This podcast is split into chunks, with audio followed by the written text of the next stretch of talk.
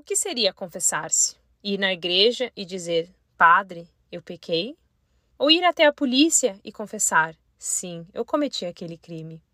É verdade, isso são jeitos de confessar. Mas calma, que na literatura confessional não existe nenhum juiz, nenhum padre, nenhum a quem a gente deva alguma satisfação. Que na literatura confessional, na verdade, é um espaço de escuta, mais até do que escrita.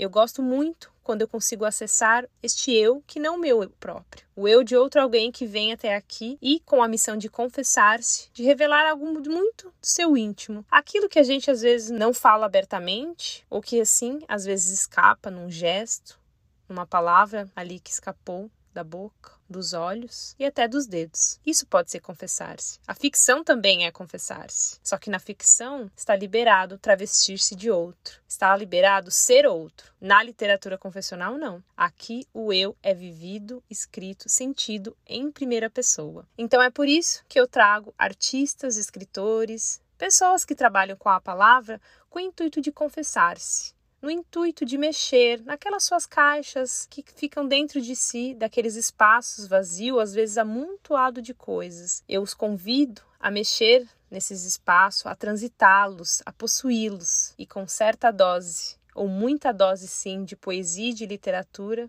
eles se confessam. Isso pode ser feito através de cartas, diários, prosas, poesias. O formato, na verdade, aqui pouco importa.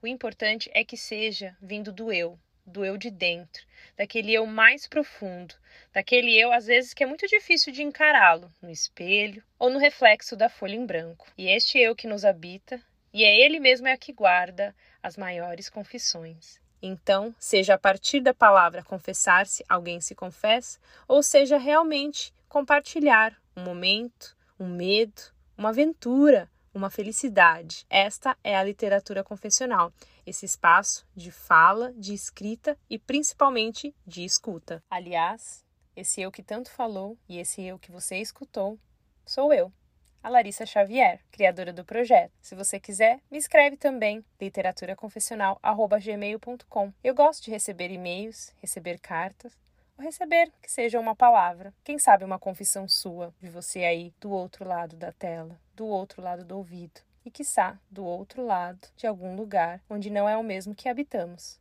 Mas ainda assim estamos habitando o mesmo espaço de confissões, de trocas, o eu, o outro e o nós.